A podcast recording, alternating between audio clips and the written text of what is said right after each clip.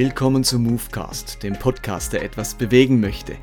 Mein Name ist Martin Benz und ich möchte euch gleich zu Beginn nochmal darauf hinweisen, was meine Pläne für die Zukunft sind.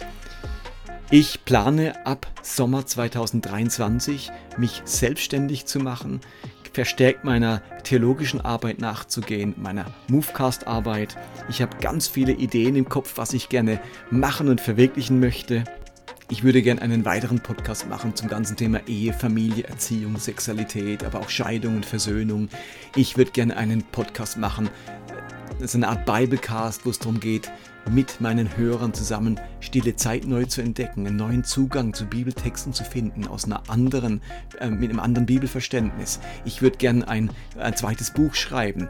Ich würde gern so Umzugshelferseminare anbieten für Menschen, die gerade in so einem ähm, Prozess stehen, wo sie merken, mein Glaube passt nicht mehr und ich weiß nicht mehr, wie es weitergehen kann. Ich würde gern äh, sonstige Kurse zu einzelnen Themen aus meinem Buch anbieten. Ich würde gern eine Austauschplattform starten für Pastoren, die sich in Gemeinden befinden, wo sie an diesem Thema Umzug dran sind, aber gerne im Austausch mit anderen wären. Und, und, und manch anderes, was ich so geplant habe. Ausführlich berichte ich darüber im Movecast 150 und ich würde euch sehr bitten, wenn ihr den noch nicht gehört habt, da doch mal reinzuhören. Ich bin jetzt aktuell gerade dabei, einen Unterstützerkreis oder einen Partnerkreis aufzubauen. Und mit einem Partnerkreis meine ich Menschen, die meine Arbeit wertvoll und segensreich erleben, die an meine Berufung glauben und die sich vorstellen könnten, mich regelmäßig finanziell für diesen Dienst zu unterstützen.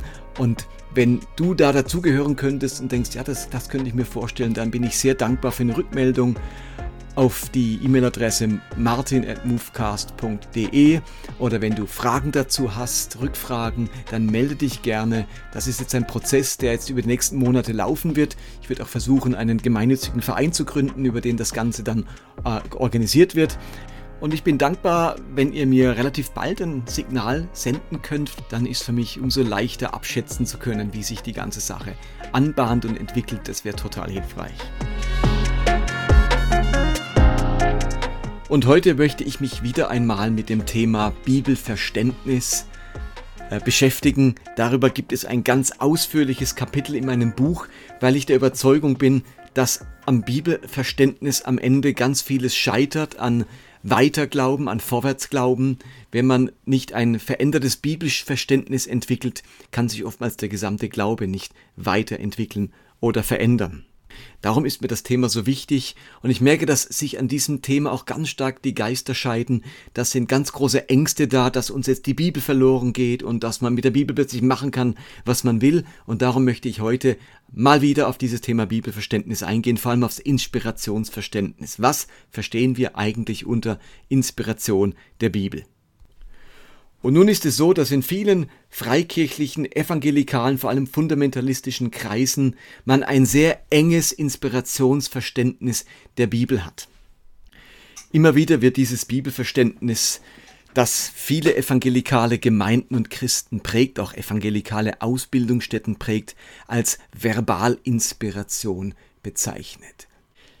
Hinter dem Begriff Verbalinspiration steht die Idee, dass Gott die Urschriften, also sprich den hebräischen Text im Alten Testament und den griechischen Text im Neuen Testament, tatsächlich wörtlich inspiriert hat. Die Autoren dieser Texte haben sich zwar nicht gefühlt, als würde ihnen jetzt gerade ein Diktat eingegeben werden, sondern sie haben frei in, in, mit eigenem Gedanken äh, geschrieben, die Texte aufgeschrieben, aber waren sich gar nicht bewusst, dass Gott sie in dem Moment so inspiriert, dass sie tatsächlich genau die Worte aufschreiben, die Gott wollte.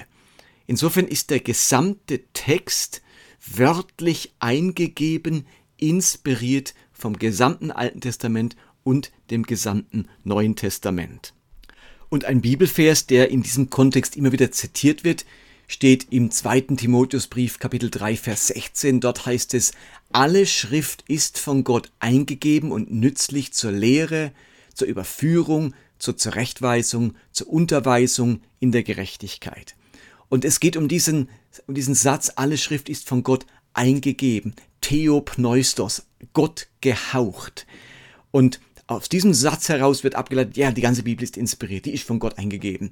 Das Problem ist, dass ja da gar nicht beschrieben wird, was heißt das jetzt? Sie heißt, es wird nur beschrieben, sie ist inspiriert. Aber was heißt jetzt inspiriert? Was meint man damit? Und darüber gibt es eben eine heftige Diskussion, wie man diesen einen Begriff von Paulus jetzt eigentlich verstehen muss. Und weil es um diese Auffassung immer wieder Streit gab und Christen sich da nicht einig waren, gab es 1978 eine ganz wichtige Erklärung, die von namhaften Christen unterschrieben wurde und die heute immer noch für ganz viele Christen so das Fundament ihres Bibelverständnisses zum Ausdruck bringt. Und das ist die sogenannte Chicago-Erklärung von 1978 über die Irrtumslosigkeit der Bibel. Und in dieser Erklärung heißt es dann zum Beispiel, um das mal deutlich zu machen, äh, im, im Vorwort heißt es dann Punkt 4, da die Schrift vollständig und wörtlich von Gott gegeben wurde, ist sie in allem, was sie lehrt, ohne Irrtum oder Fehler. Dies gilt nicht weniger für das, was sie über Gottes Handeln in der Schöpfung, über die Geschichte, ähm, über die Geschehnisse der Weltgeschichte und über ihre eigene von Gott gewirkte literarische Herkunft aussagt, also für ihr Zeugnis von Gottes rettender Gnade im Leben Einzelner. Und im Punkt 5 heißt es, die Autorität der Schrift wird unausweichlich beeinträchtigt, wenn diese vollumfängliche göttliche Unfehlbarkeit in irgendeiner Weise begrenzt oder missachtet oder relativiert wird durch eine Sicht der Wahrheit, die der Sicht der Bibel von sich selbst widerspricht. Solche Abweichungen führen sowohl für den Einzelnen wie auch für die Kirche zu ernsthaften Verlusten. Soweit also diese beiden Sätze oder Artikel aus der Chicago Erklärung. Und sie betont eben ganz stark diese wörtliche Eingebung des Textes und die Irrtumslosigkeit in allen Dingen. Also egal, ob das auch historische Texte sind über die Könige oder naturwissenschaftliche Texte wie die Erschaffung der Welt, die Schöpfung oder was die Bibel über sich selbst aussagt, über ihre Entstehung oder über ihre Autorenschaft, all das ist unfehlbar. Als ich vor vielen Jahren Theologie studiert habe, musste ich tatsächlich noch diese Chicago-Erklärung unterschreiben, dass mein Bibelverständnis genau dem entspricht. Das ist übrigens sehr ähnlich wie das Schriftverständnis im Islam vom Koran.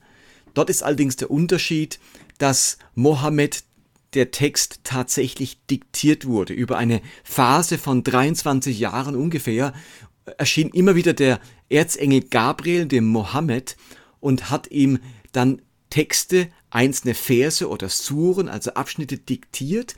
Mohammed konnte leider nicht schreiben und hat sich deswegen diese Texte auswendig gelernt. Er hat sie auswendig gelernt und dann seinen Freunden wiederum genau weitergegeben. Die haben es dann wiederum auswendig gelernt und kurz nach dem Tod von Mohammed wurden dann diese Texte auch genauso aufgeschrieben, wie sie von dem Erzengel Gabriel diktiert wurden und dann eben von Mohammed auswendig gelernt wurden. Dieses Diktat ist bei den biblischen Autoren nicht der Fall. Die waren sich also nicht bewusst, dass ihnen was diktiert wird. Aber Gott hat beim Schreiben der Texte darauf geachtet, dass sie tatsächlich genau wörtlich richtig aufgeschrieben werden. Und was diese Verbalinspiration zum Ausdruck bringt, ist ja, dass diese Texte durch eine Art Wunder entstanden sind. Also Gott hat durch seinen Geist die Menschen inspiriert. Das ist also ein, ein göttliches, man kann auch sagen ein übernatürliches Geschehen, dass Menschen, ohne sich dessen bewusst zu sein, heilige Schrift geschrieben haben. Also Gott hat sie so gelenkt und geführt und ihre Gedanken so gelenkt durch sein göttliches Eingreifen, dass sie das aufgeschrieben haben, Wort für Wort, was Gott haben wollte. Offensichtlich ist Gott also jedes Wort dieses Textes wichtig. Und wenn uns das eben verloren geht, wie die Chicago-Erklärung sagt, dann ist das ein ganz großer Verlust für das Christentum. Nun ist es aber so, dass wir diesen Urtext, diese Texte, die von den Autoren wie einem Jeremia oder einem Amos oder einem Jesaja oder wem auch immer, diese Texte, die die geschrieben haben, diese Handschriften sind uns ja gar nicht mehr erhalten. Wir haben ja nur jeweils Abschriften davon. Sehr alte Abschriften, sehr gute Abschriften, aber wir haben nicht die Originaltexte. Wir haben auch nicht den Originaltext, den ein Paulus oder ein Petrus oder ein Johannes oder ein Lukas aufgeschrieben haben. Diese Schriftrollen, die besitzen wir nicht mehr, sondern nur Abschriften davon. Und wir haben tatsächlich Tausende aber Tausende von Abschriften dieses biblischen Textes. Wir müssen aber auch sagen, dass keine zwei völlig identisch sind, sondern diese Abschriften der griechischen Urschriften oder hebräischen Urschriften, die wurden irgendwann abgeschrieben, ein paar Jahrhunderte später, ein paar Jahrzehnte später, wie auch immer, aber da hat es überall kleine Abweichungen drin. Da fehlt ein Wort, da hat es eine andere Endung, da sind Worte zusammengeschrieben, die weichen voneinander ab, sodass wir keine zwei haben, die genau identisch sind. Und wenn man sich jetzt ein griechisches Neue Testament zur Hand nimmt, da hat man unten einen kritischen Textapparat. Dort wird dann aufgelistet, welche Handschriften welche Textvariante enthält. Und man hat dann diesen diesen griechischen Text und da hat es irgendwie eine Fußnote dabei und dann sieht man, aha, diese fünf Handschriften haben es so, aber diese zehn Handschriften haben es ein bisschen anders und diese äh, 15 Handschriften haben es wieder ein bisschen anders, einen anderen Namen drin oder eben eine andere Endung, eine weibliche statt einer männlichen Form oder Plural statt Singular und so weiter. Wir haben also lauter Abweichungen, die im kritischen Apparat behandelt werden. Und namhafte Theologen haben sich dann die Mühe gemacht, die, den wahrscheinlichsten Text zu erarbeiten. Und es war zum Beispiel ein Herrn Nestle und ein Herr Ahland, die das miteinander gemacht haben. Und der, der offizielle griechische Text des Neuen Testaments ist nun die 28. Ausgabe von diesem äh, griechischen Text von Nestle Ahland, wo man also um jeden neuen Handschriftenfund oder je, jede neue Auswertung einer Handschrift da einarbeitet. Und da fängt jetzt auch das ganze Problem an wenn die wörtliche Inspiration des Bibeltextes Gott so wichtig ist, wenn wir wirklich eine Verbalinspiration haben und es auf jedes Wort ankommt und Gott auf übernatürliche Art und Weise den Autoren das eingibt, warum hat Gott da nicht in gleicher Weise darauf geachtet, dass bei der Abschrift der Handschriften ebenfalls die Worte bewahrt wurden. Also wenn Gott das kann, wenn er einen Menschen so beeinflussen kann durch seinen Geist, dass er genau das aufschreibt, was Gott haben wollte, warum hat Gott dann bei der Abschrift der Handschrift nicht genauso darauf geachtet, dass es genau richtig abgeschrieben wird? Also, warum hat Gott nicht nur die Autoren der Texte, also einen Jesaja oder einen Mose, inspiriert beim Schreiben und beeinflusst beim Schreiben, sondern nicht auch die Kopisten, also die, die die Texte abgeschrieben haben, die Mönche in den Klostern und so weiter. Warum sind die nicht genauso von Gott beeinflusst worden von seinem Geist, dass sie auch beim Abschreiben keinen Fehler gemacht haben?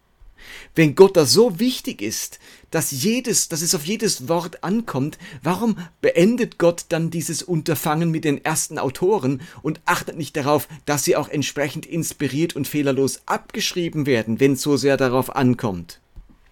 Also wenn die Heiligkeit dieses Textes gerade darin besteht, dass er wörtlich eingegeben ist, warum achtet Gott nicht auch darauf, dass dieser heilige Text genauso bewahrt und von Gott geführt weiter überliefert wird, ja am Ende sogar in die Übersetzungen hinein, dann müsste doch Gott auch, darauf achten, dass die Übersetzer, die jetzt diesen griechischen oder hebräischen Text auf Deutsch oder auf Englisch oder auf Französisch oder auf Hindi oder auf irgendetwas übersetzen, dann ebenfalls von Gott so geführt und inspiriert werden, dass auch beim Abschrei, äh, beim Übersetzen kein Fehler auftaucht, sondern es haargenau richtig, so wie Gott es will, übersetzt wird. Denn die Übersetzer haben ja das Problem, dass sie überlegen müssen, ja, dieses griechische griechische Wort übersetze ich jetzt mit dem deutschen oder mit jenem deutschen Wort. Da gibt es verschiedene Möglichkeiten. Welches nehme ich denn jetzt? Wenn es auf jedes Wort ankommt, ja, warum schenkt dann Gott den Übersetzer nicht auch die richtige Eingebung, welches deutsche Wort sie übersetzen sollen? Und dann dürfte es am Ende eben auch nur eine deutsche Übersetzung geben und nicht mehrere, weil diese Übersetzung ist ja dann ebenfalls inspiriert. Wenn Gott also nicht, die Über, nicht auch die Überlieferung des Textes bewahrt und darauf achtet und im Blick hat, dann kommt es mir vor, wie wenn ein Künstler ein kostbares, ungeheuer wertvolles, unvergleichliches Diadem entwickelt und dann einfach achtlos rumliegen lässt, dass es jeder klauen oder wegnehmen kann. Also wenn schon so ein kostbares Diadem, dann muss es in den Tresor. Also wenn schon die Bibel verbal inspiriert ist, dann müsste sie hinterher in den Tresor, also sprich, müsste Gott genauso darauf achten, dass sie in ihrer gesamten Weitergabe und Überlieferung ebenfalls in ihrer Wörtlichkeit bewahrt bleibt. Für mich ist die Bibel vielmehr ein Gesamtkonzept oder ein Gesamtkunstwerk Gottes. Gott hat etwas Großes vor mit dieser Bibel. Gott hat die gesamte Bibel im Blick aber nicht jedes einzelne Wort darin. Gott lässt es zu, dass Menschen ihre Erfahrungen, ihr Weltbild, ihr Verständnis, ihre Logik und auch ihre Missverständnisse in diese Bibel einbringen. Und Gott in seinem Gesamtkonzept plant das mit ein.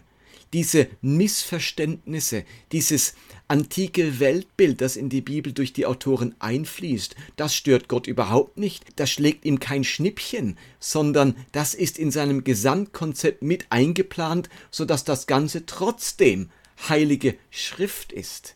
Die Bibel wird nicht dadurch zur heiligen Schrift, dass sie fehlerlos, irrtumslos und verbal inspiriert ist, sondern obwohl sich da vielleicht ein Missverständnis eingeschlichen hat und hier eine Zahlenangabe oder eine Ortsangabe falsch ist, ist das trotzdem heilige Schrift.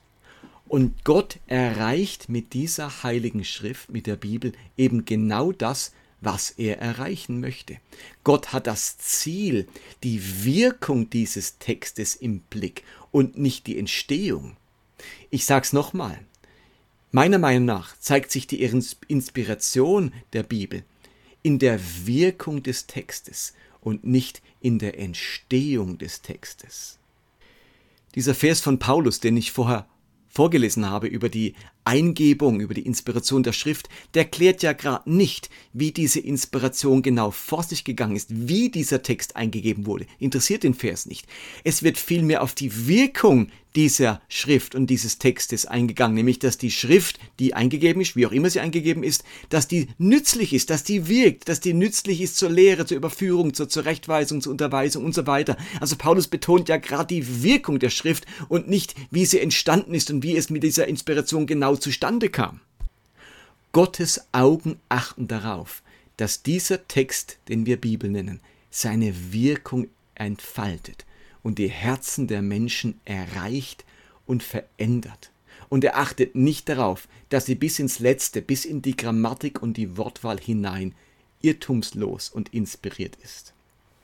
Also in anderen Worten, Inspiration beschreibt nicht, was Gott mit den Autoren gemacht hat, sondern was er mit uns tun möchte. Inspiration beschreibt nicht, was Gott am Text gemacht hat, sondern was er an uns durch den Text macht. Also das klassische evangelikale Inspirationsverständnis spricht vor allem darüber, was Gott mit dem Text gemacht hat, was Gott mit der Bibel gemacht hat, wie er sie gegeben, geschenkt, inspiriert und oder diktiert hat sozusagen. Inspiration heißt für mich vielmehr, was dieser Text, den Gott als Gesamtkonzept im Blick hat, mit mir macht, inwiefern dieser Text mich inspiriert. Und zwar im wahrsten Sinne des Wortes. Inspiriert im Sinne von seinen Geist dadurch vermittelt, dass etwas vom Geist Gottes in mich kommt durch diesen Text. Und darum sage ich es nochmal.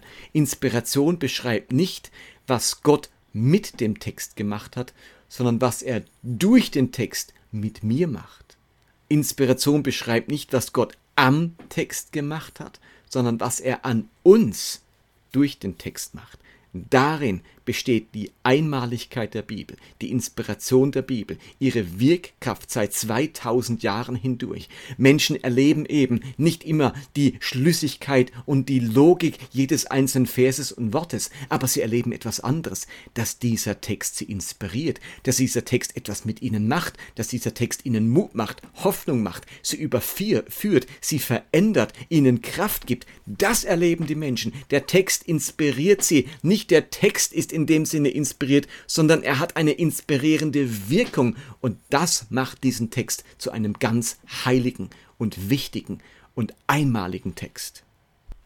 Und das macht diesen Bibeltext eben auch so zeitlos, weil es eben nicht auf jedes einzelne Wort ankommt und wie treffend und wie passend es ist und wie altmodisch es ist und ob es eher antike Vorstellungen widerspiegelt. Es geht nicht um jedes Wort, sondern es geht darum, was Gott vermag, was er entfaltet durch diesen Text in unseren Herzen und in unseren Gedanken. Darum ist dieser Text so zeitlos und so relevant und Menschen seit Jahrtausenden können etwas mit diesem Text äh, anfangen. Und so manch einer wird sagen, ja, aber dann ist doch die Bibel überhaupt kein anderer Text wie irgendein anderer Text, der mich auch inspiriert. Ach, ich habe jetzt diesen Roman gelesen oder irgendwie ein Sachbuch, das hat mich total inspiriert. Ja, da gibt es ja dann gar keinen Unterschied mehr zur Bibel. Na, und dazu kann ich nur sagen, natürlich gibt es viele Texte, die mich inspirieren. Also die Bibel hat nicht das Recht gepachtet, der einzige Text der Welt zu sein, der mich inspiriert.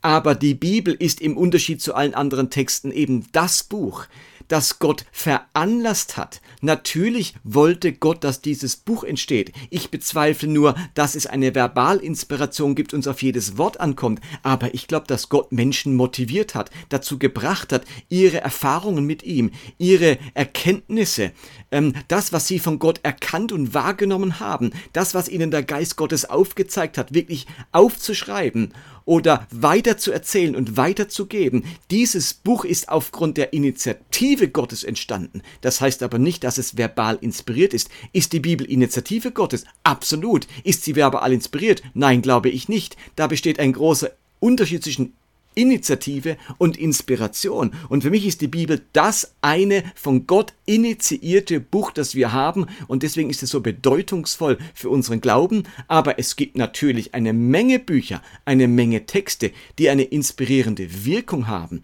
Aber am liebsten, am wichtigsten, am bedeutsamsten ist mir die inspirierende Wirkung des Buches, das Gott selbst initiiert hat. Deswegen ist das Buch mir so vertraut. Es ist Teil der Familie. Es gehört zu uns. Es trägt die Handschrift Gottes. Es hat unseren Stallgeruch. Wir sind blutsverwandt mit dieser Bibel sozusagen. Und das bin ich mit keinem anderen Buch der Welt. Es ist der, dem gleichen Geist entsprungen wie mein eigenes neues Leben in Gott. Das, das verbindet mich so mit dieser Bibel. Aber deswegen müssen wir kein ganz komisches Inspirationsverständnis diesem Buch gegenüber entwickeln. Und wer jetzt durch dieses ganze Thema Bibelverständnis, Inspiration neugierig wurde, dem empfehle ich wirklich dieses ausführliche Kapitel in meinem Buch äh, über, über Bibelverständnis, wo es darum geht, ist alles in der Bibel wahr, äh, muss man alles in der Bibel wörtlich nehmen und gibt es Entwicklung in der Bibel. Das empfehle ich euch wirklich sehr, äh, das euch anzuhören oder das Buch zu kaufen und dann das ganze Thema nochmal zu vertiefen.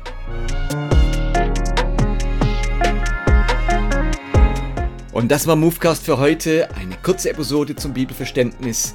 Ich freue mich, wenn ihr mal auf meiner Webseite vorbeischaut, www.movecast.de. Dort findet ihr alle Podcasts, dort findet ihr meinen Blog, dort findet ihr viele meiner Predigten, dort findet ihr weiteres Material zum Download. Und nochmals den Hinweis, wir sind auf der Suche als Elia-Gemeinde nach einer Nachfolgerin oder einem Nachfolger. Meldet euch gerne und geht auf die Webseite von Elia www.elia-erlangen.de. Das war's, bis zum nächsten Mal. Macht's gut, be blessed, bye bye.